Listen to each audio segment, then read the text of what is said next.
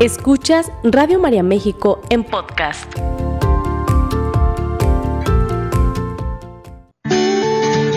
Bienvenidos a Envejecer, un programa de radio para el adulto mayor, un espacio para informar, comprender y apoyar al adulto mayor presentado por Juan Pablo Ledesma Hayer, médico, internista y geriatra, porque deseamos una vejez digna y saludable, porque hay mucho por hacer.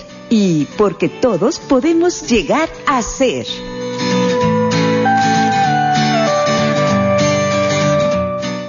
Hola, ¿qué tal? Con el gusto de saludarte a ti que estás ahí del otro lado de esta bocina, escuchando y en comunión, en comunicación con nosotros, hablando como todos los viernes 10 de la mañana sobre temas de nuestra vejez, de nuestro envejecimiento y el de otras personas también.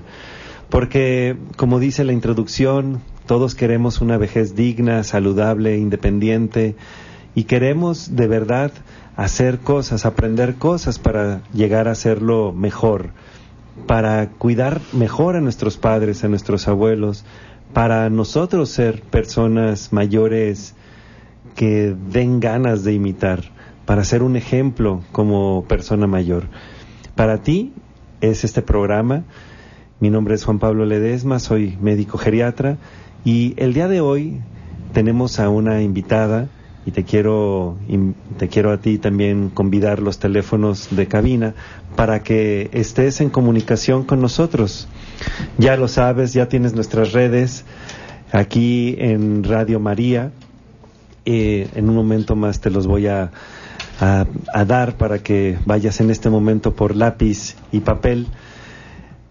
Nuestra invitada el día de hoy es una psicóloga a quien yo respeto, admiro y quiero mucho porque además de ser una colaboradora en el ámbito de la gerontología aquí en la ciudad en donde vivimos, pues también ahora ya con el paso de los años es una amiga.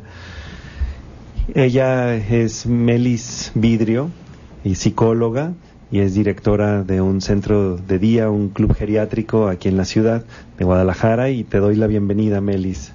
Muchas gracias, Juan Pablo. Gracias por tus palabras y, por supuesto, grandes amigos. Claro que sí. Y el día de hoy vamos a hablar precisamente sobre de lo que tú eres experta eh, acerca de los centros de día y yo quiero invitar sinceramente al público ahora sí que anote el teléfono en cabina que es el 33 33 67 10 00 o que nos pueda mandar un mensaje escrito al 333-450-1596. Sabes, eh, Melis, que este programa nos está, este programa lo está escuchando pues toda la comunidad católica de Radio María en sus estaciones hermanas en pues todo el país y, y en algunos lados a través del Facebook fuera del país también. Y el tema de hoy creo que es de suma importancia porque cuando hablamos acerca de qué, qué podemos hacer nosotros como personas mayores o qué podemos hacer con nuestros mayores cuando, cuando están disminuidos en sus funciones o cuando están aislados, cuando están en soledad, cuando están aburridos en casa, cuando necesitan de alguna rehabilitación, de alguna fisioterapia, cuando requieren de algún apoyo extra de integración a la comunidad, etcétera, nosotros les ofrecemos los famosos centros de día. Y, y bueno, pues de eso quisiera que nos explicaras, pero antes que nada, Melis, tú como psicóloga, platícanos cómo llegaste a este mundo de la gerontología. Bueno, mira, eh, esto es, venía ahorita en el camino pensando en eso, realmente como cuando tú confías, cuando tú tienes fe, tus proyectos y los pones en manos de Dios, se van realizando, ¿no? Eh, dicen que cuando pones en la mente las ideas, pues bueno, son grandes sueños, pero cuando los pones en el corazón, son grandes proyectos, ¿no? Porque, porque, y le das a Dios esa, pues ese control de tu vida para que Él te vaya abriendo puertas, ¿no? Y entonces, eso es lo que yo he vivido, eso es lo que yo he vivido porque yo realmente eh, vivía enamorada de mis abuelitas. Para mí, mis abuelitas fueron un tesoro fueron un tesoro que yo quisiera que toda la gente viera así a los abuelitos, a sus abuelitos y a la gente mayor, porque ellos son sabiduría, ellos son luz, ellos son experiencia y ellos son los que nos pueden transmitir pues todo lo que necesitamos para ir viviendo, ¿verdad?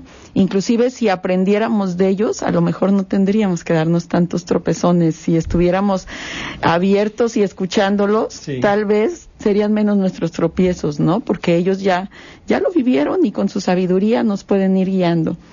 Entonces, este, pues la verdad esto fue enfocado en mis, en mis abuelitas, sobre todo conviví también con uno de mis abuelitos, pero ahora he tratado también de pensar en el otro abuelito que no conocí, pero que sé que traigo mucho de él, porque él fue militar y, y nos enseñó, por lo menos a toda la familia Vidrio, nos dejó como ese legado de responsabilidad, de trabajo, de, ¿no? Y entonces eso me va llevando, ese amor a ellos me va llevando a conocer distintas ramas de la psicología, ¿no?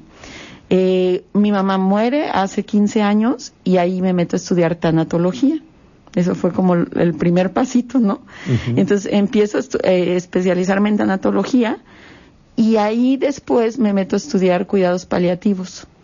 Cuando yo estoy estudiando cuidados paliativos, empiezo a escuchar sobre no nada más asilos, porque pues yo sé que hay personas que deben de estar en un asilo porque no hay otra forma de que sus familiares puedan, puedan cuidarlos, pero para mí eh, prefiero el ser mancuerna con la familia y dar la mano, ¿sí? Y mientras ellos puedan estar en casa y seguir conviviendo con la familia, es un tesoro y es un regalo para los dos, ¿no? Entonces, esa fue mi idea y entonces empecé empecé a ver que en otras partes del mundo existía y empecé a sacar ideas de todos lados, pero la verdad, sobre todo yo pienso, tú conoces nuestro club y, y tú sabes que está hecho con muchísimo amor y sabes que lo que más me preocupa es la parte espiritual en ellos, porque pues es, es el último paso, es el último paso de, de sus vidas y yo quiero que se vayan de aquí llenos de amor, ¿sí? Que sepan todo el amor que todavía pueden recibir y todo el amor que pueden dar. Entonces, cuando abrimos la puerta porque llega uno de los abuelitos, yo les digo a todos mis colaboradores que no vean al, al señor Juan, a, a Teresita, no, que vean a su abuelita, que vean a su abuelita y si la pudieron querer y si la pudieron abrazar, que la quieran y la abracen igual. Y si no, pues que aprovechen, porque ahí lo pueden hacer con ellos, ¿no? Ese, ese es como, como mi filosofía en el amor y creo que nos ha funcionado muy bien. No, definitivamente. Yo recuerdo la forma en que nos conocimos fue precisamente, no sé, hace ocho, bueno, ¿cuánto tiempo? Cuánto sí, pero fue hace como ocho años. Como ocho años en una conferencia que justamente aquí en Radio María di, hablábamos, era una conferencia sobre, no sé, gerontoprofilaxis, algo sobre eh, los planes de vida. Y al final de la misma, tú te de la conferencia te acercas y me dices, oye, Juan Pablo, mucho gusto, soy Melis y tengo ganas de hacer un club geriátrico, un centro de día y yo te dije, no, pues maravilloso, adelante, hace falta porque en, en esa época no había y y yo creo que en muchas partes de México no hay, no hay, no hay centros de día. Entonces, eh, pues te felicito de verdad. Eh, creo que de, de, las personas que han sido o que son los usuarios de, de tu centro, creo que eh, pueden ser testigos, pueden ser testigos que se hace todo con amor, como se llama, ¿no? El club al amor. Pero bueno, platícanos de los centros de día. Sí. ¿Qué son? ¿Para qué sirven? ¿Qué se hace ahí? Cuéntanos de un centro de día. Sí, mira, lo importante de un centro de día es que la persona, el abuelito, esté motivado desde que se levanta, porque sabe que va a ir a un lugar donde se la va a pasar bien, ¿no? No es donde, donde lo van a poner a trabajar, que se canse, que no, es donde lo van a tratar bien. Entonces, en un centro de día eh, se les da primero su desayuno, ¿sí? Eh, después tienen gimnasia, tienen fisioterapia, eh, tienen muchas actividades cognitivas. Obviamente es el trato es personalizado porque pues no no puedes este hacer las mismas actividades con todos. Entonces por eso cuando van a ingresar a un centro de día tú tienes que hacer una evaluación para saber cómo es que vas a trabajar con cada persona para realmente ofrecerle lo que lo va a ayudar, lo que lo va a ayudar a sacar lo mejor con lo que todavía puede hacer, ¿no? Y tratar de ayudarle a que, porque recuerden que pasa esto. Si el abuelito se queda en casa, ¿qué va a hacer? Va a ver televisión, se va a preocupar demasiado, más en estos tiempos que estamos viviendo, y este, y se va a dejar de mover. Y todos sabemos, lo que no se usa, se atrofia. ¿no? Definitivamente. Entonces, eso es lo que intentamos, que ellos estén en movimiento, que, que su mente esté siempre activa, ¿sí? Eh, por las tardes también, ya después de comer, tenemos diferentes actividades según los días, hay diferentes actividades. Eh, tenemos días de juegos de mesa, tenemos días de películas, tenemos días de karaoke, tenemos días de baile, tenemos días bohemios. El chiste es que ellos estén siempre este, en actividades, que es muy importante, Juan Pablo digo, yo estudié psicología ya hace muchos años y yo recuerdo que al principio, eh, cuando estaba yo estudiando psicología, nos decían que las neuronas se morían, ¿verdad? Y no había más que hacer porque, pues, porque ya una muerte neuronal pues ya era difícil de recuperar. Ahora ya creo y ahora, ahora nos han dicho otra cosa. ahora nos dicen que se pueden reactivar. Entonces yo me he puesto, me he dado a la tarea de leer mucho sobre eso y eso me motiva muchísimo porque entonces he descubierto que las neuronas pueden volver a hacer sinapsis y nosotros las reactivamos. ¿Y cómo las podemos reactivar? Una de las formas que a mí me emociona mucho porque lo leí y lo estoy viendo y ahora sí que soy testigo de que sí es así este, una de las formas es que ellos se relacionen con personas de su edad. La socialización. Así es, y a veces pensamos, ah, porque lo tengo con la mejor enfermera que existe, o nos estamos turnando los hijos, o nos estamos turnando los nietos, y entonces no le falta nada. Tiene una pantalla enorme sí, claro, claro. una bicicleta ahí para que haga ejercicio, claro, pero no es lo mismo. Pero no es lo mismo. Fíjate lo que yo descubrí leyendo en varios libros, descubrí esto, que lo más importante es que se relacionen con gente de su edad y yo lo veo en el club. ¿Por qué? Porque ellos están hablando de los mismos temas. Están hablando de los mismos temas, están viviendo las mismas cosas, están recordando las mismas cosas y entonces eso hace que su mente empiece otra vez a reactivarse, ¿no? agilizarse y, y la verdad, lo, lo maravilloso de esto es que se hace de verdad una amistad entre ellos como familia. Como lo dices, pues como un club geriátrico, en esto que es un centro de día.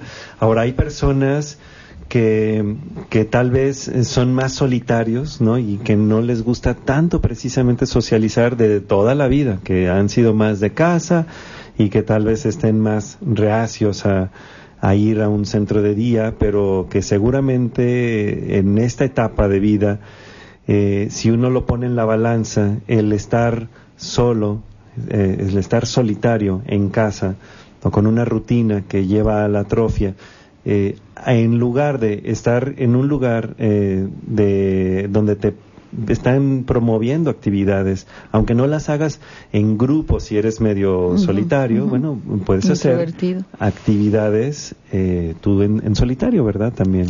Sí, fíjate que si ah, de repente llegan los hijos, yo digo que el paso más difícil es que los hijos se convenzan. ¿No? Entonces, obviamente, pues los primeros que te piden informes son los hijos. Y, y tú luego, luego ves los miedos que traen, ¿no? Uno, no sientas que lo estás abandonando, porque no lo estás abandonando, lo estás ayudando, ¿no? Inclusive yo a, a los abuelitos les digo en el club, ustedes buscaron, cuando sus hijos estaban chicos, la mejor escuela para ellos, la que para ustedes era la mejor escuela. Ahora sus hijos buscaron el mejor lugar para que ustedes estén aquí cuidados, protegidos y hagan lo que realmente les sirve y les ayuda. Para ellos mientras hacer todas las actividades que tienen que hacer en su vida diaria, ¿no? Entonces, eso es importantísimo, que, que no sientan que los están abandonando, porque no los están abandonando.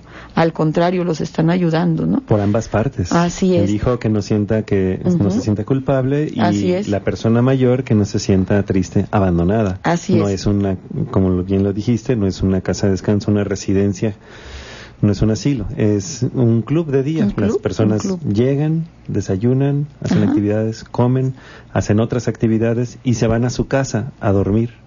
Y ahí mismo tenemos doctora internista, tenemos nutriólogo, tenemos psicólogo, tenemos fisioterapeuta. Entonces no los tienen que andar llevando a todos lados, ahí tienen todo, ¿no? Ahí tienen todo. Sobre las personas, como platicabas ahorita, los introvertidos, sí, sí llegan de repente que, que ves como que, ah, bueno, hay espacios para estar con ellos. Algo muy importante, ellos nunca están solos. Siempre alguno de nosotros está con ellos. Nunca, en ningún momento, están solos. Ya sea la enfermera, ya sea la psicóloga, ya sea la subdirectora, ya alguien está con ellos, pero nunca están solos. Y de repente eso pasa en casa. La mayor parte de los accidentes, ¿no?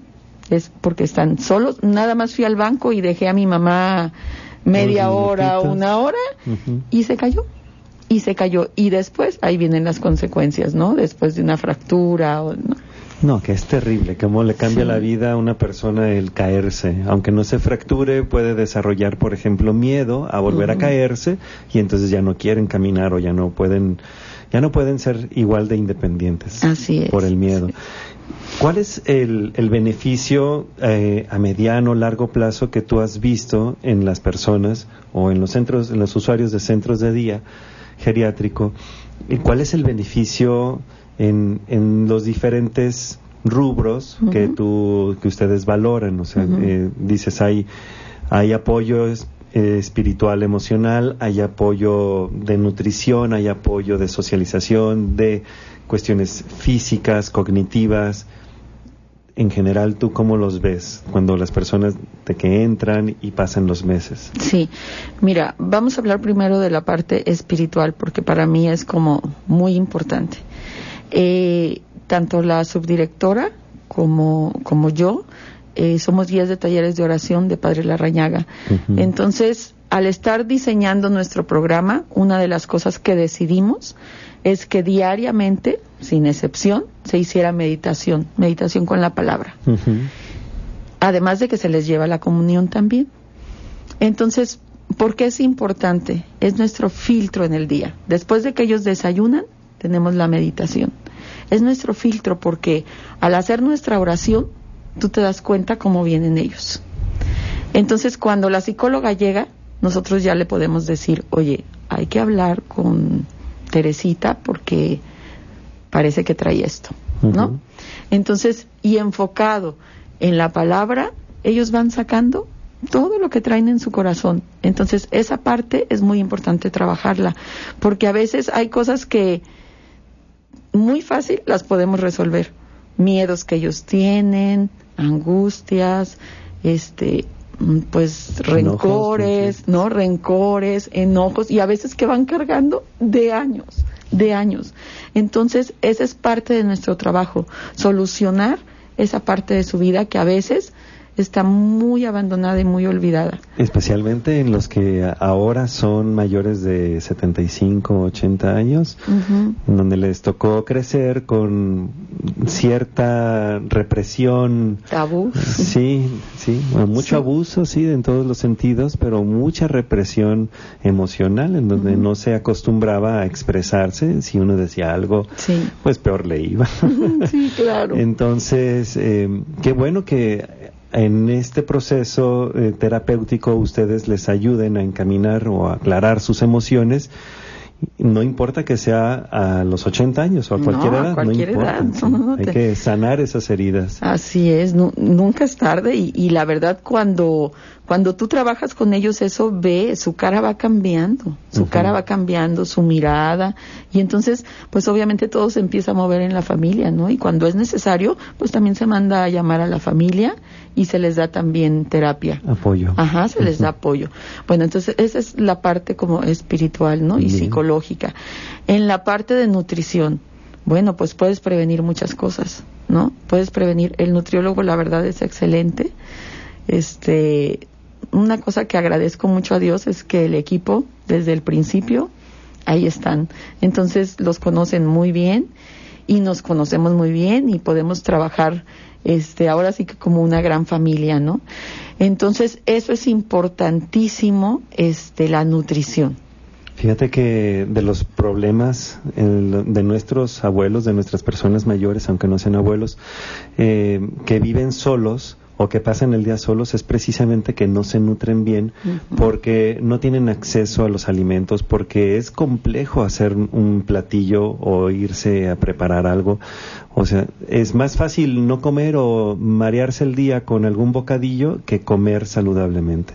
Yo estoy recordando en este momento que hace un par de años una paciente eh, fue contigo, te la, te la mandé porque era vecina de ahí del, club geriátrico y ella, su problema era que como mujer soltera, eh, mm, pues era difícil comer y estaba desnutriéndose. Entonces fue allí a comer y era pues bueno, pues como si fuera que vas a un restaurante o a la fondita o donde sea, pero no es nada más el alimento, es la social, la parte social de el alimento. Sí, ya luego nos decían, ¿me puedo quedar a esta actividad? claro que sí. Y aparte, eh, la verdad es que la cocina bueno, tenemos super chef, entonces cocina delicioso. Aparte comen riquísimo, comen riquísimo y son menús este muy sencillos, ah, pero pero deliciosos, ¿sí? y, y muy muy bien balanceados, ¿no? Porque como es desayuno, colación, comida, colación, ¿no? Entonces, este, la verdad está súper balanceado para que ellos ya nada más, lo importante de un centro de día es que ustedes hagan mancuerna y entonces se les da su menú para la noche, para que ustedes les preparen algo que vaya de acuerdo a lo que ya comieron durante el día y también este el fin de semana para que no echemos a perder como lo que hemos trabajado toda la semana, ¿no? Claro, claro. Y estos son puntos, eh, insisto, para la gente que nos está escuchando en toda la República y que tiene ganas, el, espíritu de, emprender, las ganas de apoyar a su comunidad pues que, que, vaya tomando en cuenta estos elementos o que si ha decidido llevar a su familiar a un centro de día, a un club geriátrico, pues que vigile eso, ¿no? ¿Cuál es el apoyo psicológico, espiritual que les dan? ¿Cuál es el apoyo nutricio en la alimentación? Y, y todo lo demás, ¿no? Sí, y este, bueno, pues la parte médica, pues obviamente importantísimo, como lo comenté hace rato, al entrar se les hace una evaluación un chequeo. Ajá, un chequeo y entonces ya vemos qué son las cosas que se tienen que trabajar. Este, nos gusta mucho mandarlos contigo porque pues así hacemos mancuerna, ¿no? Y siempre hay que tener un geriatra de cabecera, yo lo digo sí o sí, ¿no? Porque la verdad lo, los ven en forma integral, los ven de otra manera, ¿no? Y bueno, siempre ya sabes que es Juan Pablo es un gran geriatra que, que todos queremos mucho y que los abuelitos regresan bueno, fascinados cuando van contigo. sí, sí, sí. Pues es parte, ¿no? es parte de, de esta, de, esta misión que creo que todos, mm, bueno, todos los que sentimos ese llamado a, atender o a trabajar con las personas mayores, estamos haciendo pues el esfuerzo o haciendo el gusto, haciendo todo esto del día a día, porque sabemos que vamos a ser mayores que nos la verdad es que sí estamos haciéndolo como en este caso por tus abuelitas y por tus personas mayores, pero también lo haces por, por nosotros, ¿no? O sea, porque si uno forma las instituciones, a futuro las vamos a utilizar. Vamos a regresar después de esta pequeña pausa. Estamos hablando con Melis Vidrio acerca de los clubes geriátricos, los centros de día. Regresamos. Gracias. Sigue escuchando Radio María México en podcast. Regresamos, estamos de vuelta en vivo desde Guadalajara para todos ustedes que nos están escuchando y viendo. El día de hoy estamos hablando acerca de clubes geriátricos, centros de día, con nuestra invitada, la psicóloga, tanatóloga Melis Vidrio. Y bueno, pues precisamente en el bloque pasado nos comentaba cómo es un centro de día, cómo funciona, para, para qué tipo de persona es y los beneficios que hay en, pues, desde nivel físico, nutricional, eh, su espiritualidad, su, la psicología, todo, pero sobre todo la parte social. Creo que es, creo que es un punto mm, que no podemos negar, que somos seres sociales y que y que con este aislamiento, o sea, por ejemplo, nosotros, todos nosotros, independientemente de la edad que tengamos, todos hemos vivido el aislamiento social, todos. Hemos perdido amigos, talleres de clases, eh, algún trabajo, no sé, o sea, hemos perdido muchas cosas en esta pandemia y en carne propia sabemos lo que es una jubilación, aunque no estemos jubilados, o sea, podemos seguir trabajando, pero ah, en línea desde casa y es como pues es como no estar, ¿no? O sea, pierdes cosas. Lo hemos vivido en carne propia, lo que es el aislamiento social. Eh, entonces tú en esta en este ejercicio de empatía eh, tú te puedes imaginar lo que es llegar a cierta edad, ¿no? Después de los 60, 70, 80, después de cierta edad, y que vivas en aislamiento.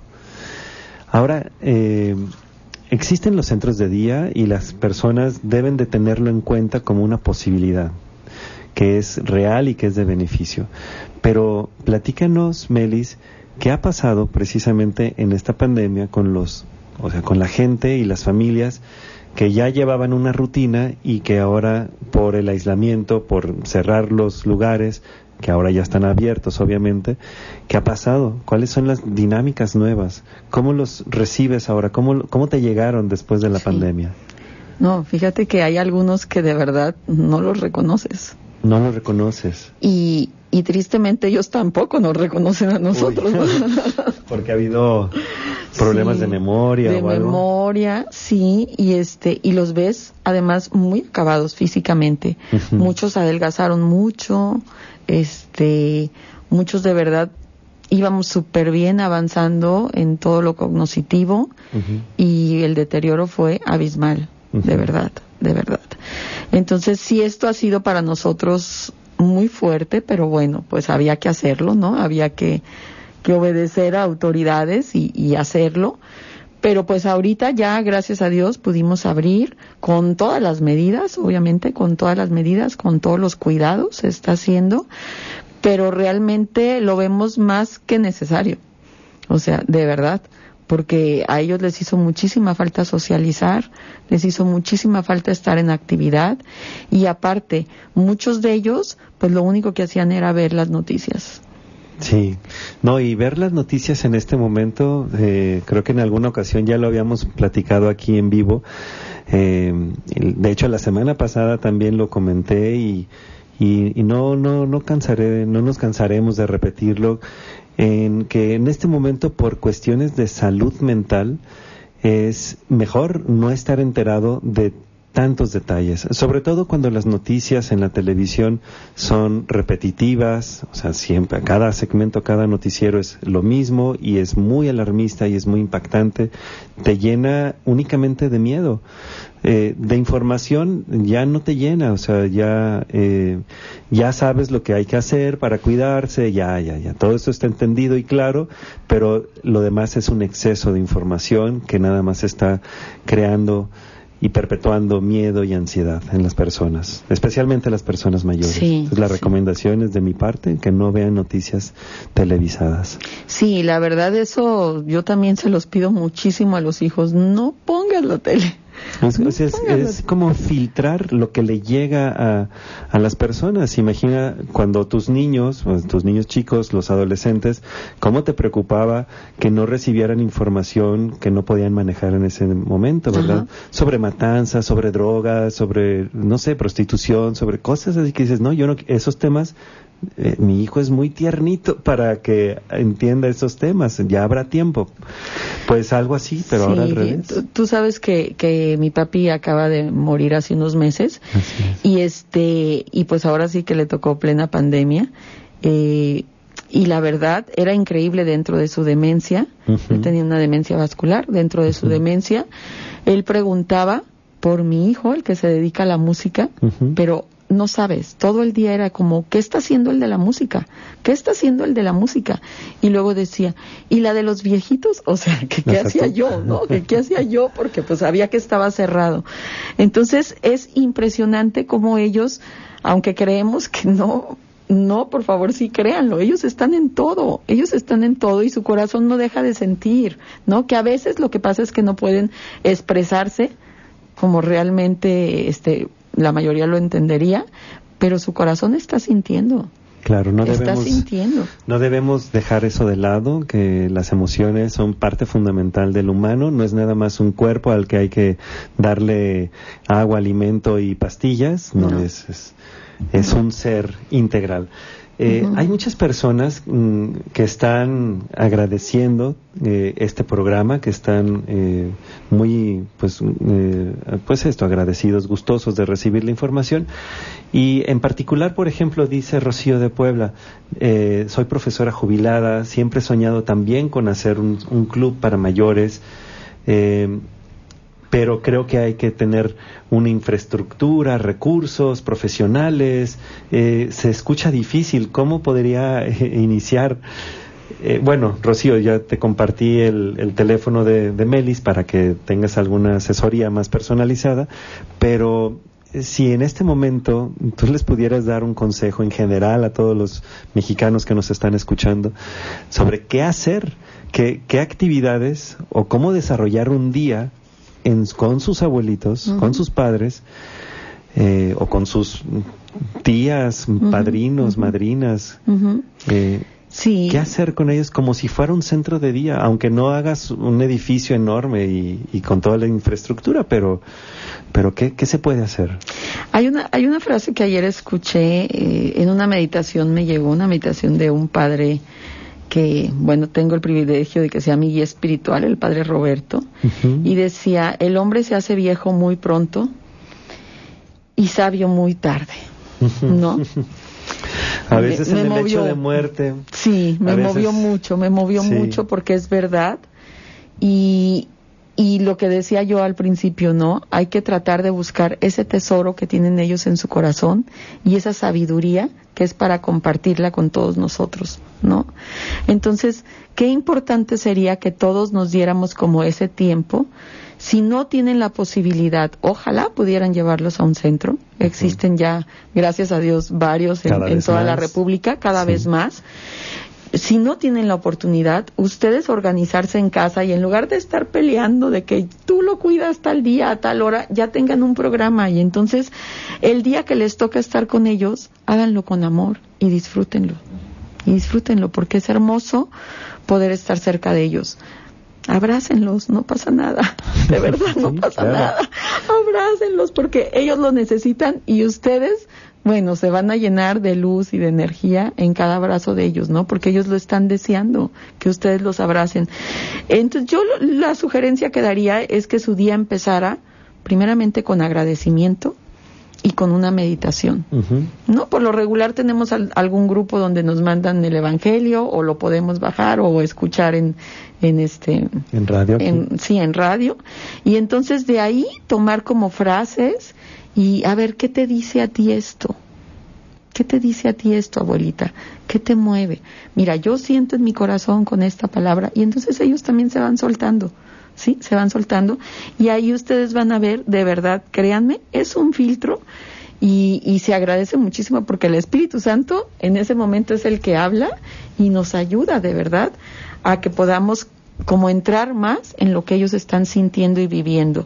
Ponerse en sintonía, en armonía con ellos a través de la oración. Y empezar el día así, ¿no? y empezar el día así. A lo mejor en ese momento va a salir, no, pues es que tu tío me hizo ayer, me... pues no dejar pasar tiempo. Es hoy. Haz hoy las cosas. Tú no sabes, ahorita ni siquiera es por la edad, ahorita no sabemos quién estamos hoy y quién es, no está mañana. Entonces, hagamos las cosas como si hoy fuera el último día. ¿no? Nadie, es demasiado viejo, decía alguien, como para que no pueda vivir un año más, Claro, ni claro. demasiado joven como para que el día de hoy ya no esté. Dice, eh, ahorita me- hace, cuando venía aquí en el camino me llegó un- un- una imagen que decía, si fuera tu último día de, de tu vida, ¿te gustaría hacer lo que hoy vas a hacer? ¿No? Y entonces dije, sí, sí, yo no quiero dejar de hacer esto. Y es lo que siempre le pido a Dios. Tú sabes, Juan Pablo, que estos meses, bueno, más de un año, ha sido muy difícil para nosotros porque pues fue tiempo cerrado. Agradezco tanto a todos mis colaboradores que siguieron en el barco, pero ha sido muy difícil. Tuvimos que reinventarnos, hacer otras cosas, vender comidas, vender postres para sobrevivir. Así es. ¿no? Pero realmente sabemos que todos los que estamos en el amor, esa es nuestra misión. Esa es nuestra misión y lo hacemos con todo el amor. Y yo le decía todos los días y se lo sigo diciendo al Señor, si esto es lo que debemos hacer, ¿sí? si esta es mi misión, dame los medios y ayúdame a seguir cumpliendo. Y bueno, tú sabes el gran ángel que tengo también a mi lado y en oración siempre estamos pidiendo que si es nuestra misión, nos permita seguir cumpliéndolo. Entonces, regresamos. Es agradecer y meditar, ¿no? Meditar en la palabra, con la ayuda de Dios, para poder de verdad llegar a lo profundo de nuestro corazón. Hidratarnos Tomar agua. hidratarnos. ¿Cuántos que sí, no toman? Porque de repente hay quien no toma en el día ni un vaso de agua. Y la verdad eso es muy importante para todo, para todo, para nuestro cuerpo, para nuestra mente, para todo. Movernos, movernos. A mí esta pandemia me ayudó muchísimo porque yo la verdad es que hacía ejercicio cuando tenía tiempo y cuando podía. No, ahora hay una hora para hacerlo. ¿No? Y aparte de que te sientes mejor, de que te ves mejor, tu cuerpo te lo agradece. Definitivamente. Tu cuerpo te lo Sí, agradece. el movimiento es de las medicinas, la más antigua. El ejercicio es la base terapéutica de casi todas las enfermedades. Así es, De todas. así es. Entonces, importantísimo hacer ejercicio. Obviamente, unos podemos hacer unas cosas, otros podemos, pero buscar qué podemos hacer por lo menos 30 minutos al día. Por lo menos, Por lo menos, sí. Luego alguna actividad. Alguna actividad es importante. Eh, cuidar mucho lo que como. Cuidar mucho lo que como, porque si te pones a ver, si de repente dices, hoy me siento súper mal, no sé qué tengo, ni puedo pensar bien, este, me siento molesta, ponte a ver qué comiste ayer. Y entonces lo que hoy estás sintiendo es reflejo de lo que ayer comiste. Entonces es muy importante tener una buena alimentación balanceada, ¿no? Este, hacer una actividad que me encante. Yo les, les digo que en esta pandemia recordé lo que me gustaba en mi infancia y en mi juventud, hacer rompecabezas. Que eso fue lo que re- Eso me ayudó, sí, me ayudó Ujú. muchísimo porque el estar viendo las piezas y a la hora que ponía una que me había costado muchísimo trabajo, wow, no, no sabes. Entonces es reencontrarte, es buscar Sí. en ti, en tu, ju- en tu joven que llevas dentro, qué es lo que te apasiona, cuál es tu hobby, tu, Sí. algo que te da gusto hacer de ocio, Sí. pasatiempo. Así es. Y por ejemplo, bueno, a mí me gusta muchísimo la lectura, pero otra cosa que también recordé que en mi juventud me gustaba muchísimo era escuchar música. Y entonces ahora con todo lo que hay, pues empecé a hacer mis carpetas de música. Y fíjate que a mi papá tuvimos la, la suerte, la fortuna, el gran regalo de poderlo festejar en su cumpleaños. Y le hice una carpeta con su música. Entonces, bueno, todos ¿Cómo se cantamos con él, todos cantamos con él. Creo que tuviste el, el video, bailamos mambo, ¿no?